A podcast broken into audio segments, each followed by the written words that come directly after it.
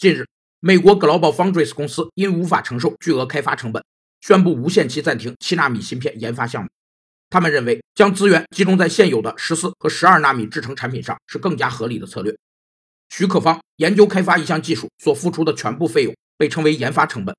研发成本是在研究开发过程中产生的，形成之后不再发生变化，所以研发成本通常都计入生产成本，有人也称为沉入成本。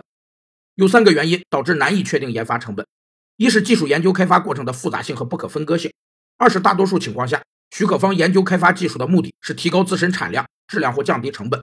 其实，研发成本可能通过使用以全部或部分得到收回。三是，在许可贸易中，一项技术可以多次许可，某一家被许可方只承担一部分研发成本，其数额较难确定。Global Foundries 公司的决策意味着，只有台积电和三星电子能够生产全球最先进的七纳米芯片。台积电的股票也创造了五个月来的新高。